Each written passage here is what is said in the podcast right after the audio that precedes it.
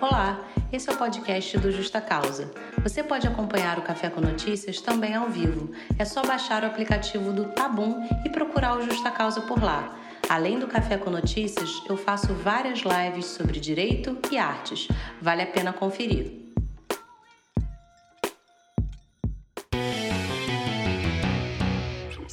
Olá, eu sou a Roberta Araújo, do Justa Causa.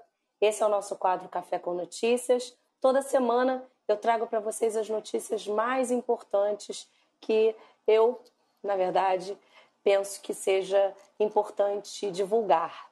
É, desculpem a minha voz essa semana, eu estou um pouco rouca, mas eu acredito que dê para vocês compreenderem. É, se estiver muito baixo, me avisem que aí eu aumento um pouquinho aqui, tá bom? Então vamos lá. A gente vai começar esse nosso café com notícias é, com uma notícia que, na verdade, ela não é a primeira que eu vi sobre isso. Desde os tempos que eu estudava direito, havia notícias nesse sentido. E aí eu quis trazer uma para vocês dessa semana. É, dormindo com o inimigo. Né? Mulher corta o pênis do ex após relatos de abusos contra o filho de quatro anos. O que, que acontece? Esse crime aconteceu em Minas Gerais, em Crucilândia. A mãe ouviu relatos do filho, que é uma criança de quatro aninhos de idade, dizendo que ele estava sendo abusado pelo homem, pelo pai. E aí o que, que ela fez? Ela no dia seguinte, ela teve relações sexuais com esse cara e ela acabou cortando o pênis dele.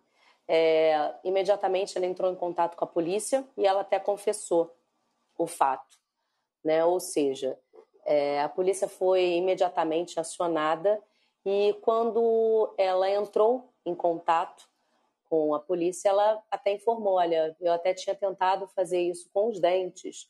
E aí eu imagino, vocês podem perceber o que, que é uma mãe que ouviu de um filho menor de idade, quatro anos, que estava sofrendo abusos do próprio pai. E aí a gente não a gente sequer consegue compreender a tamanha gravidade que é isso. Né? A gente tem o Estatuto da Criança e do Adolescente, que zela pela proteção das crianças, pela proteção dos adolescentes, ou seja, de bebês até completarem 18 anos, e aí se tornam maiores. Só que aonde a gente deveria se sentir mais protegido que a nossa casa, muitas vezes a gente não é. Né? Normalmente, quando a gente tem casos assim criminais, a gente não divulga ainda o nome do réu, né, na verdade do investigado, que a gente ainda não tem uma ação penal, nome da vítima, para a gente manter isso em sigilo, mas se você consultar em todas as plataformas, no Google, por exemplo, você jogar isso, você vai ter a notícia, tá? E aí a gente tem aqui um crime de lesão corporal, né? E aí quando você tem um pênis que é arrancado, você tem a possibilidade de fazer o reimplante e aí, com isso, você vai poder analisar se vai ser um caso de uma lesão corporal gravíssima, porque muitas das vezes você não consegue ter uma, uma cirurgia de reimplante bem sucedida. Né? A gente tem no Código Penal os é, casos de lesão corporal grave, a gente, a doutrina e os profissionais do direito tratam como lesão gravíssima uma que tem uma intensidade um pouco maior, e elas estão lá no artigo 129, parágrafo 2. Uma delas é deformidade permanente e a outra perda ou inutilização de membro, sentido ou função, né? Viu essa notícia, Isabela? É, isso foi muito absurdo, mas é muito engraçado, né? Como as pessoas, muitas pessoas, elas, elas se compadecem daquela pessoa, né? Nossa, ele teve um pênis decepado. Eu fico pensando, na verdade, naquela criança que estava sendo abusada né? E naquela angústia, naquela dor daquela mãe que resolveu ah, fazer, entre aspas, justiça com as próprias mãos, né?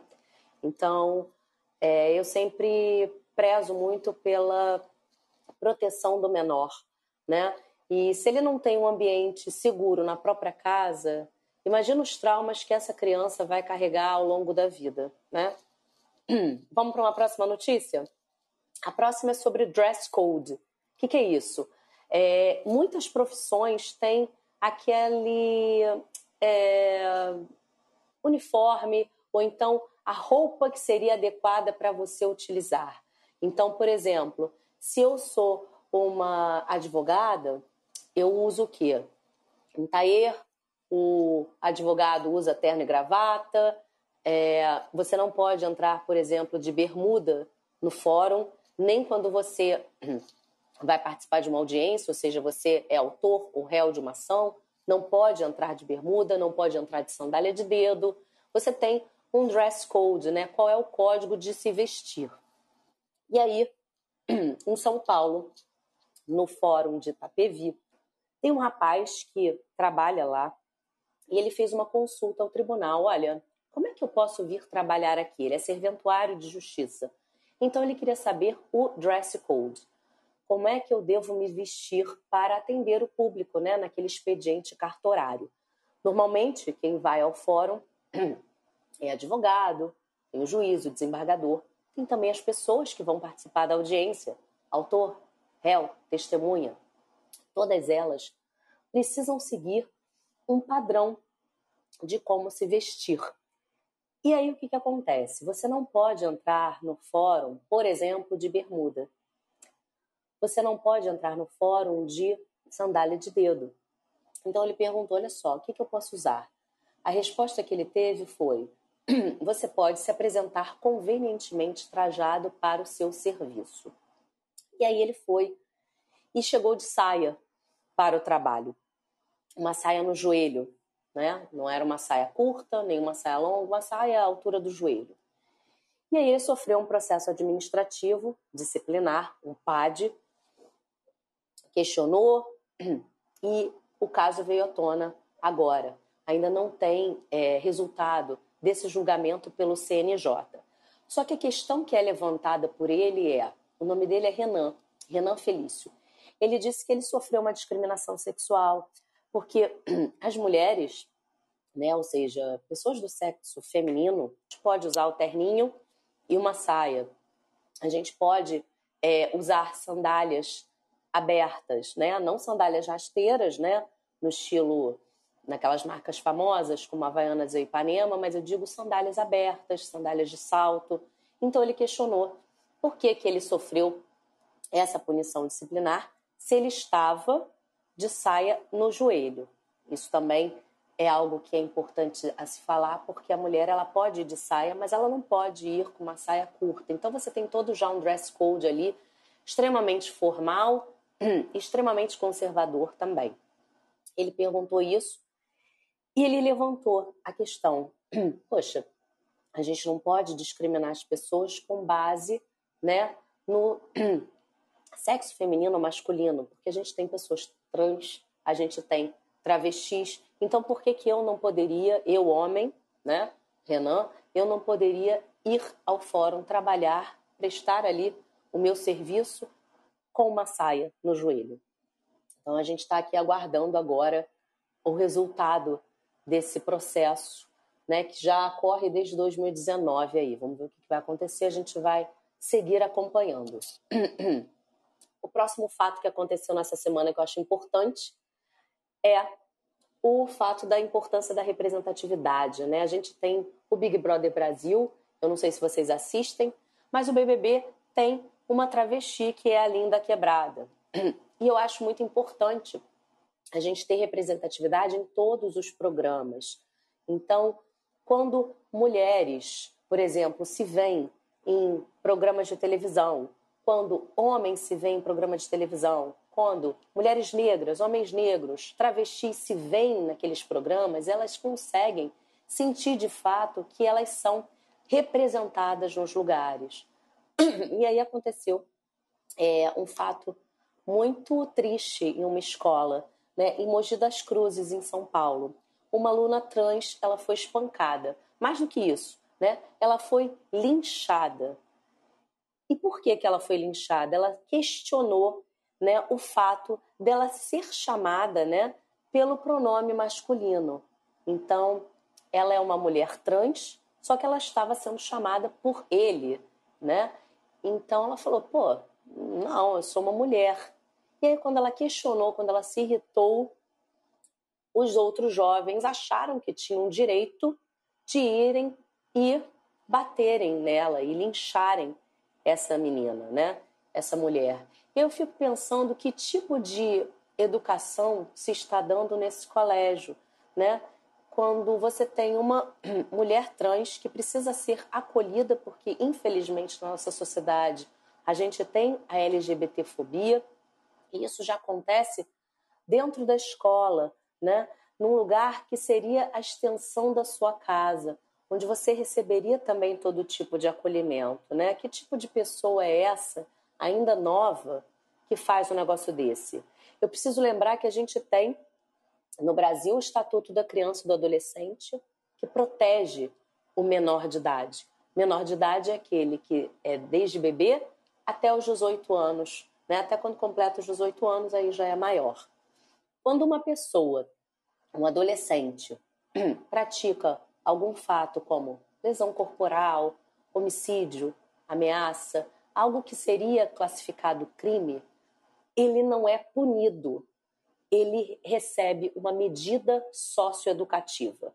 Porque o que ele praticou, teoricamente, não é um crime, é um ato infracional análogo ao crime. Nesse caso aqui, seria um ato infracional análogo ao crime de lesão corporal. E que pode ser agravado porque tem aqui a transfobia. Né? A homofobia é crime, a gente precisa tratar com seriedade casos como esse. E aí, por que, que eu falei da linda quebrada no começo da notícia? O que, que ela tem a ver com isso? Tudo a ver. Ela está colocando a cara num programa que entra na casa das pessoas no horário nobre todos os dias. E ela fez parte de uma série chamada Segunda Chamada, é, que passou na Rede Globo, e ela interpretava ali uma travesti também. E eu acho muito importante os episódios da série, porque tratavam diversos momentos na vida daquela travesti. Um deles, por exemplo, foi o fato de que banheiro ela usaria, né? Ela não poderia usar o banheiro dos homens, porque ela era massacrada, ela era ameaçada, e ela não poderia usar o banheiro das meninas, porque algumas se sentiam mal com isso. Então, são questões que precisam ser levantadas e que a gente precisa olhar para essas pessoas, pessoas, né? Porque muitas das vezes as pessoas desumanizam determinadas pessoas e o Brasil é o país que mais mata mulheres trans e travestis. Então a gente precisa falar sobre isso. E um crime desses aconteceu numa escola, né? Vamos falar sobre um outro caso bastante chocante que aconteceu. Dessa vez foi em Goiás. Não sei se vocês viram, né? Médico em Goiás acorrenta um funcionário negro e diz: Falei para estudar, mas não quer. Vai ficar na minha senzala. O senhor Marco Antônio Souza Júnior, o médico em questão, ele filmou o funcionário negro dele acorrentado pelos pés, mãos e pescoço. E segundo o médico, era uma brincadeira, né? Brincadeira, é uma coisa que tão corriqueira, né? As pessoas fazem isso todos os dias com as outras, né? Contém uma ironia aqui, tá? Segundo ele, abre aspas, a gente fez um roteiro a quatro mãos. Foi como se fosse um filme, uma zoeira não teve a intenção de magoar, irritar, fazer apologia, nada. Eu gostaria de pedir desculpas a quem se sentiu ofendido. Foi uma encenação teatral. Aí eu fico pensando, gente, é muito curioso que é, ele escolheu justamente como encenação teatral um fato que aconteceu no país durante 400 anos é, de exploração, de sangue, de assassinato, de é, exploração sexual, de violência, para encenar, né? E escolheu o seu funcionário negro para fazer parte disso, né? A vítima relata que partiu dela a iniciativa, e aí a gente precisa tomar um certo cuidado com isso, né? Até que ponto, de fato, isso ocorreu? Até que ponto aquela pessoa que é um funcionário dela não se sentiu até coagido, com receio de, de falar o que de fato aconteceu? E até que ponto, que, que médico é esse que não tem a menor noção de humanidade quando faz isso e pensa que é uma brincadeira, né? Na nossa última live, eu é, deixei aqui a sugestão do livro do professor Adilson Moreira, racismo recreativo, então eu deixo aqui de novo, tá? Porque é muito importante a gente ler sobre isso. Ainda assim, o médico pode responder pelo crime do artigo 20 da lei de racismo, né? Vamos aguardar e ver o que, que vai acontecer. A próxima notícia, que eu acho muito importante, é o caso da Sari Corte Real. Eu não sei se vocês lembram, mas foi algo extremamente chocante que aconteceu no auge da pandemia. Ela é uma mulher branca e ela tinha uma funcionária, uma empregada doméstica, Mirtes, não a dispensou durante a pandemia. O que você deveria ter feito com aquelas pessoas, né? Com pessoas que trabalhavam na sua casa, dispensado e pagado os respectivos salários. Mas não, né? As pessoas preferem continuar explorando, né? E aí essa mulher continuou indo para o trabalho. Num dia desses, ela precisou levar o filho, Miguel, de 5 anos. Ela desceu para levar o cachorro da madame para passear e deixou o filho em casa, na casa da patroa, sob os cuidados dela, afinal a patroa também estava com a filha. E aí o menino simplesmente caiu do prédio e morreu. Né? O fato teve uma repercussão tamanha como deveria ter. É algo extremamente chocante que uma mulher tenha feito isso, né? Porque você vê as imagens das, das câmeras e ela de fato chega a apertar o botão e é, o, o garotinho está sozinho no elevador, sai da, no nono andar, se não me engano, e acaba caindo né, do prédio. Eu não imagino a dor que essa mulher sofreu, a Mirtes, de perder o filho numa condição tão trágica como essa, mas é uma tragédia que podia ter sido evitada porque aquela mulher que estava ali, aquela patroa, aquela dondoca que estava na casa dela sendo servida por todas as pessoas à sua volta, ela te, tinha só uma função: olhar aquele menino um pouquinho enquanto a empregada dela descia para levar os cachorros para fazer as necessidades, para dar uma volta ali no condomínio. Isso foi assim chocante para mim. Né? Quando eu vi aquilo, eu, eu vi assim, gente, como que as pessoas realmente elas perderam a empatia, a humanidade, né? Elas tratam aquele aquele menino de cinco anos, né? Ah, coloca no, no elevador como se fosse uma carga, como se fosse um objeto, e ele que se dane. Não é assim que as coisas têm que acontecer, né? E aí o que, que acontece? É... A defesa da Sari teve a ousadia de pedir no STJ para dar um encerramento a essa ação penal.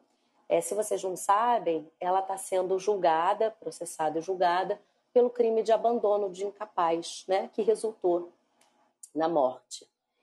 E aí, ainda bem que a quinta turma do STJ decidiu e falou: não, esse processo precisa continuar, a gente não pode aqui em cima parar o processo. Ele continua em andamento, é preciso é, colher todas as provas, depoimentos, enfim.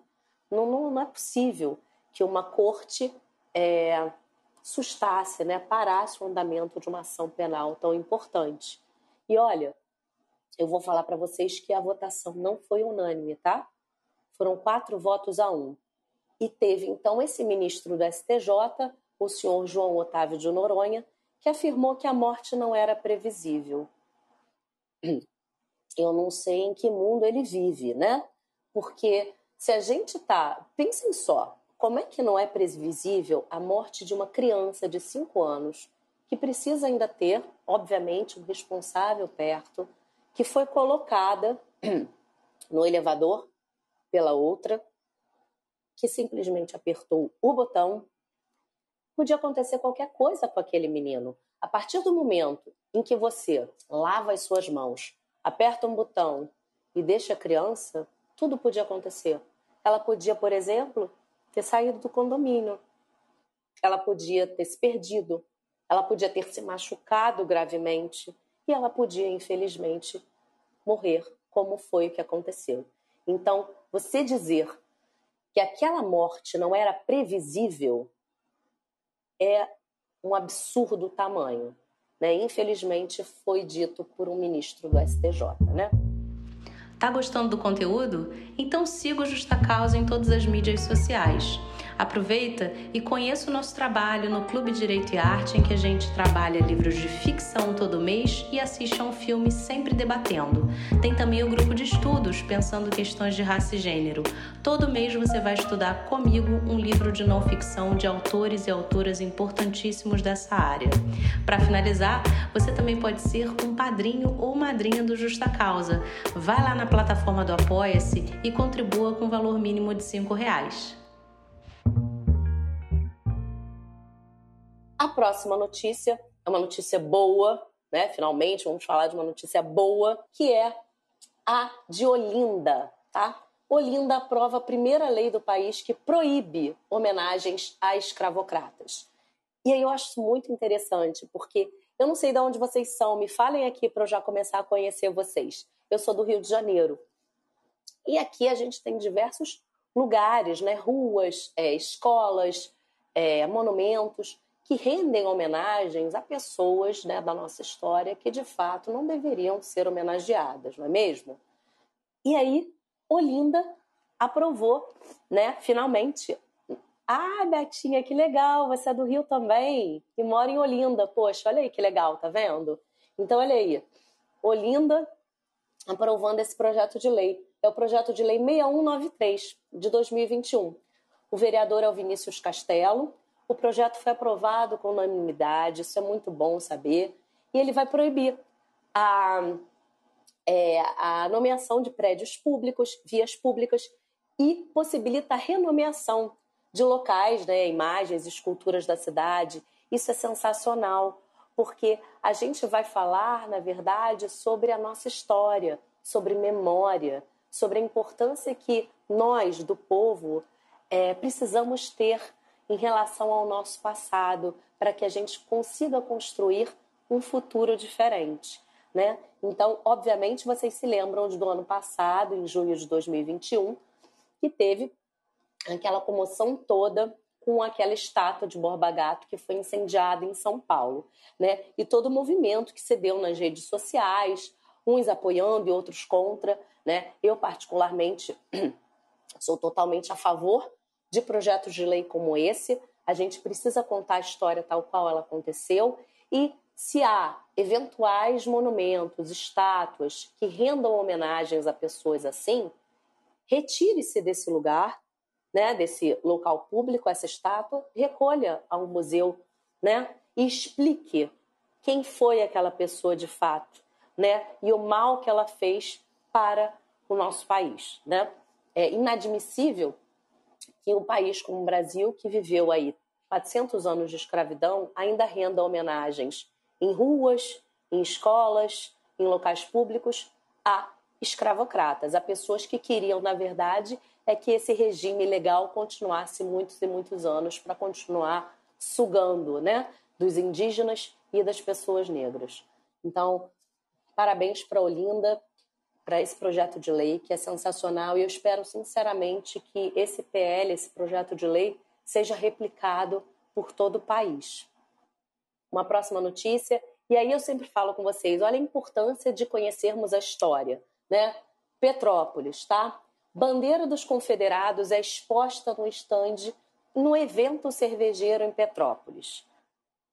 Bom, é, a bandeira dos Confederados, para quem não sabe, é uma bandeira que é associada a grupos supremacistas dos Estados Unidos, né? Isso desde a, o período da Guerra de Secessão, que foi uma guerra civil é, nos Estados Unidos, que durou de 1861 a 1865 e culminou finalmente com a derrota dos confederados e aí aboliu-se a escravidão lá nos Estados Unidos com a 13ª emenda.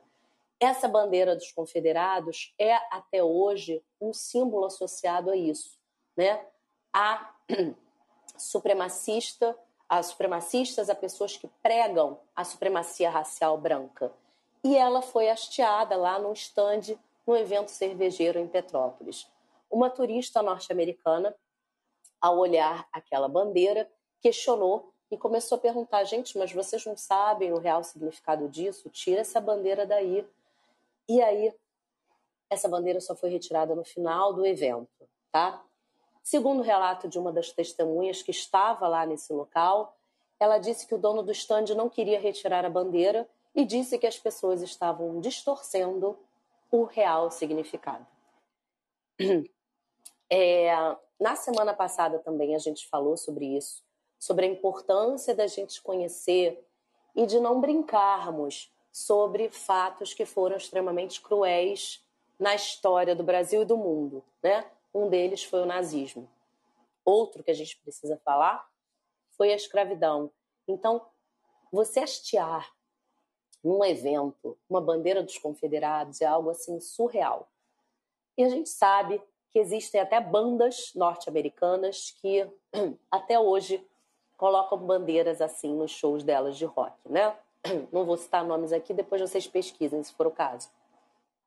Vamos lá para a próxima. Já que a gente está falando de Petrópolis, eu acho que é importante a gente falar um pouquinho sobre a questão das chuvas. Eu não sei se vocês já viram, né? É, tá tendo é, uma tragédia lá em Petrópolis. É, muitas pessoas perderam as casas, perderam tudo, literalmente. E infelizmente não é a primeira vez que a gente vê tragédias desse porte no país. E aí uma coisa que a gente precisa se questionar é o seguinte: Petrópolis era a cidade imperial, né? Do nosso imperador Dom Pedro. E a gente tem uma coisa lá que se chama laudêmio. Vocês sabem o que, é isso? Vamos lá. Laudêmio é a taxa do príncipe. É um tributo que foi instituído lá atrás, né? Na época em que o Brasil era uma colônia de Portugal, a coroa de Portugal autorizava a utilização das terras, e, em troca disso recebia uma pensão anual. Até hoje há um pagamento de um desse tributo aí dessa taxa aos herdeiros da família real. Vocês acreditam nisso? É, só respirando bem fundo assim para ver o absurdo que é o Brasil realmente, sabe? É, o laudêmio ele é pago para esses herdeiros a cada compra e venda que é feita de imóveis na cidade de Petrópolis. Então, por exemplo, se eu sou uma pessoa que tem um imóvel em Petrópolis e eu quero vendê-lo, quando eu faço essa minha compra e venda, eu tenho que tirar 2,5%, que é esse laudêmio, e destinar para os herdeiros da família real. E eu fico pensando, gente, que absurdo, né? É, não basta o tanto que essa família real já explorou, não basta tudo que já foi arrancado né, do Brasil, quando ele era um Brasil colônia, e depois Brasil Império, Brasil República, e tudo segue. Né? Esse, esse laudêmio não é extirpado. Né? O que você não pode fazer desde 2002, pelo Código Civil, é instituir novos laudêmios. Mas esse, por exemplo, que já existia, ele não foi extinto. Né? Consequência disso, a gente tem herdeiros de uma monarquia aí é, recebendo né, valores aí bem altinhos. Por, por quê? Não, não sei, por nada, né? E aí a gente está vivendo aí uma, uma crise em Petrópolis e o príncipe imperial do Brasil diz que a família imperial, tão diretamente ligada a Petrópolis, encontra-se disposta a servir o povo, oferecendo orações e solidariedade. Ah, por favor, né? Quer dizer que você está vendo a sua grande cidade, os grandes moradores dali, que não estão com nada mais, que perderam tudo, e você só dá a sua oração? Você não pode pegar um pouquinho do laudêmio, não, que você recebe há séculos? Destinar para essas famílias, reorganizar essa, essa cidade que você tanto ama? Enfim, né? Eu imagino essa família assim, né, no chá das cinco, comentando sobre isso, né? Bom, tramita na Câmara dos Deputados uma PEC para acabar com essa cobrança de laudêmio. É a PEC 39-2011. Para quem não sabe, PEC é uma proposta de emenda constitucional. O que, que acontece? Quando a gente tem uma Constituição Federal, para a gente alterá-la, para alterar qualquer coisa, qualquer artigo que tem ali naquela Constituição, é preciso uma proposta de emenda, uma proposta de emenda constitucional. ela está ainda na Câmara, se ela passar, ela vai para o Senado. Vamos falar agora sobre entretenimento ou a falta dele, né? Qual o limite do entretenimento? Essa semana a gente teve um quadro no Big Brother Brasil, que foi o jogo da discórdia. É um jogo que eu achei extremamente reprovável só pelas regras. Os participantes ficavam numa espécie de meia-lua e cada um ia e acusava o outro de determinado fato. E se os outros concordavam, ou seja, se as pessoas ali, os jurados, concordassem, eles levavam um balde de água na cabeça. O jogo por si só, essa dinâmica, já é extremamente reprovável, né? Porque tá todo mundo ali com nervos à flor da pele. É, qualquer tipo de contato um pouquinho mais profundo pode causar consequências que não seriam muito legais. E deu no que deu, né? A Maria acabou sendo expulsa porque jogou é, um balde de água na cabeça da Natália, mas ela não apenas jogou, ela bateu com um balde na cabeça dela. Ela pediu desculpas, ela falou que não teve a intenção, e enfim, né? E aí aqui a gente pode trabalhar com algo dentro do direito penal que é o dolo e a culpa, né? O que, que é algo doloso, né? Homicídio doloso, lesão dolosa, é quando você tem a intenção de praticar aquilo. Então, por exemplo, se a Maria tivesse a intenção de bater com balde na cabeça da Natália, seria uma agressão, né? uma lesão corporal, se tivesse deixado alguma marca, uma lesão corporal dolosa. Se ela não tivesse a intenção, seria uma lesão corporal culposa, tá? E aí a gente pode trabalhar com várias coisas aqui. Por exemplo, ela já saiu no ímpeto bastante agressivo de jogar água na cabeça dela. Então, será que ela assumiu o risco que o balde caísse? Isso seria doloso. Se ela não assumiu o risco, se ela nem previu que isso podia acontecer, é culposo, tá? Fato é que ela foi expulsa, só que eu acredito que é interessante para vocês começarem a compreender um pouquinho como é que funciona, né, o direito penal, a questão do dolo, dolo e não dolo, dolo e culpa. E ainda falando sobre isso, o que eu acho mais reprovável é a produção, que criou essa mecânica de jogo e que expôs, obviamente, aqueles participantes a qualquer tipo de agressão. Né? Afinal, quando você assina um contrato para entrar é, num programa como esse, né, como o Big Brother, em que você tem a sua privacidade tolhida, em que você é, é na verdade, é exposto né, absurdamente, você também precisa ter a sua integridade física, a sua sanidade mental resguardada, não é à toa que tem psicólogo lá. Enfim, quem mais errou aí nessa situação foi a produção do BBB de ter feito uma prova dessa tão lamentável e, e ridícula. E aí eu pergunto, até que ponto vale é, a corrida pela audiência, a corrida pelos likes, pela, pelos seguidores no Instagram, né? Tudo tem limite, né? Esse foi um deles. Eu sempre, toda semana aqui, trago datas importantes. Então, nessa semana aí de fevereiro, essa, essa semana que a gente teve, quais são as datas importantes? Pelo menos assim, para mim, né? 17 de fevereiro é uma delas. 17 de fevereiro de 1942 nascia o Rio Newton, que foi um dos fundadores do Partido dos Panteras Negras. Mais para frente, é, o Justa Causa vai trazer aqui um Bora Conhecer sobre o Panteras Negras, sobre esse partido que teve tanta força nos Estados Unidos, que foi muito importante.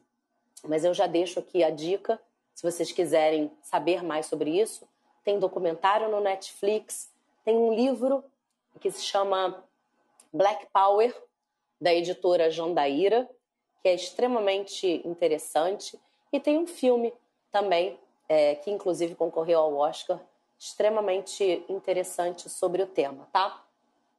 No dia 18 de fevereiro de 1931, nasceu uma escritora importantíssima, Toni Morrison. Toni Morrison foi autora do livro O Olho Mais Azul, que é um livro de ficção, mas que traz um estudo sobre questões de raça, gênero e padrões de beleza extremamente importantes, porque conta a história de uma menina negra que se sente completamente rejeitada pela sociedade, pelas pessoas que a cercam e que começa a questionar se ela seria mais amada se ela tivesse um olho azul e cabelos loiros. É um livro lindíssimo, foi o livro de estreia da Toni Morrison. E ela ganhou o Pulitzer em 1988 por um livro chamado Amada, que já teve adaptação para o cinema. E em 1993 recebeu o Prêmio Nobel de Literatura, o prêmio assim mais é, importante na, na área da literatura e sobre, na verdade, reconhecer né, a obra dessa escritora negra tão importante e que é autora de inúmeros livros que são necessários. Se vocês já conhecem a Toni Morrison, falem aqui para mim. É, eu vou fazer um Bora Conhecer sobre ela, trazendo diversos livros que ela escreveu. No dia 19 de fevereiro, nasceram duas pessoas também aí das artes. Primeiro é o cantor e compositor britânico Seal. Gosto muito dele, gosto bastante das composições. Todo mundo conhece o Seal pelo Kiss from a Rose, né, da trilha sonora do Batman Eternamente. E um, ele já veio aqui em inúmeras oportunidades, uma delas foi no Rock in Rio. Gosto muito dele. No dia 19 de fevereiro, quatro anos depois, em 1967, nasceu o ator, diretor e produtor Benício Del Toro. É, eu gosto muito dele, ele tem papéis muito legais em filmes como Traffic, 21 Gramas, é, Snatch, gosto muito de Snatch, Porcos e Diamantes. É, é um, um ator assim que sempre gosto de assistir. Com isso, a gente encerra o nosso Café com Notícias dessa semana.